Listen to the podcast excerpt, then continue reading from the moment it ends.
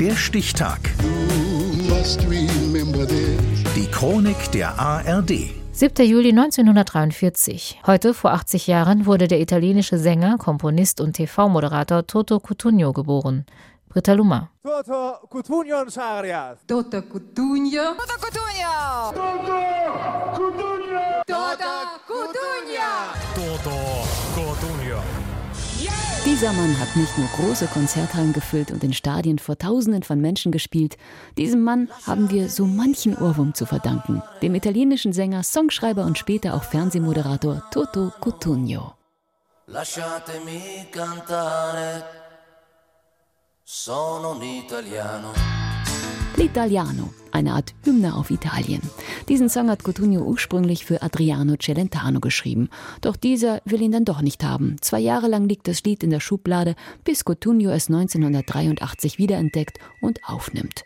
Sofort landet es in den italienischen, deutschen, Schweizer und französischen Charts. Der Song geht um die Welt. Serenata, das Lied, das Cotugno ein Jahr später rausbringt, ist sogar noch erfolgreicher.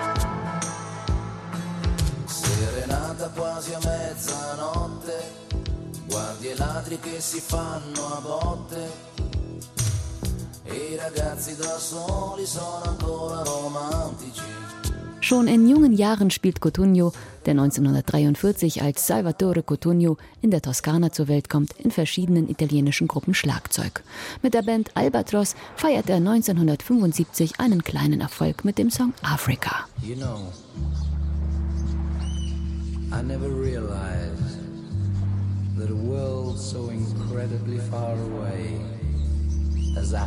Mit Albatros tritt Cotugno auch auf dem Musikfest Sanremo auf. 1976 belegen sie dort den dritten Platz. Das Sanremo-Festival ist Cotugnos große Leidenschaft. Er nimmt mehrmals daran teil.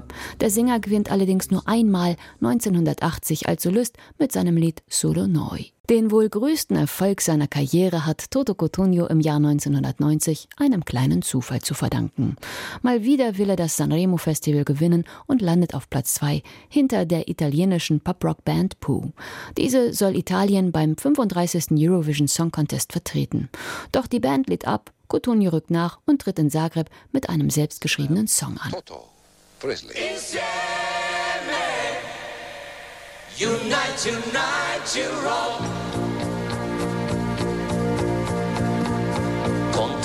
Cotugno kann sich schließlich mit 149 Punkten gegen 21 Länder durchsetzen. What do we have? Nous, nous avons le vainqueur the winner of the Eurovision Song Contest 1990. It's the Italian team. Congratulations once again. Cotugno ist damit der zweite Künstler, der den ESC für Italien gewinnt und nach Rom holt. 1991 moderiert er die Veranstaltung dort. In den folgenden Jahren wird es ruhiger um den Sänger. Er nimmt immer noch gerne am Sanremo Festival teil. Insgesamt tritt er 15 Mal dort auf oder geht auf Tour, unter anderem im Gebiet der ehemaligen Sowjetunion.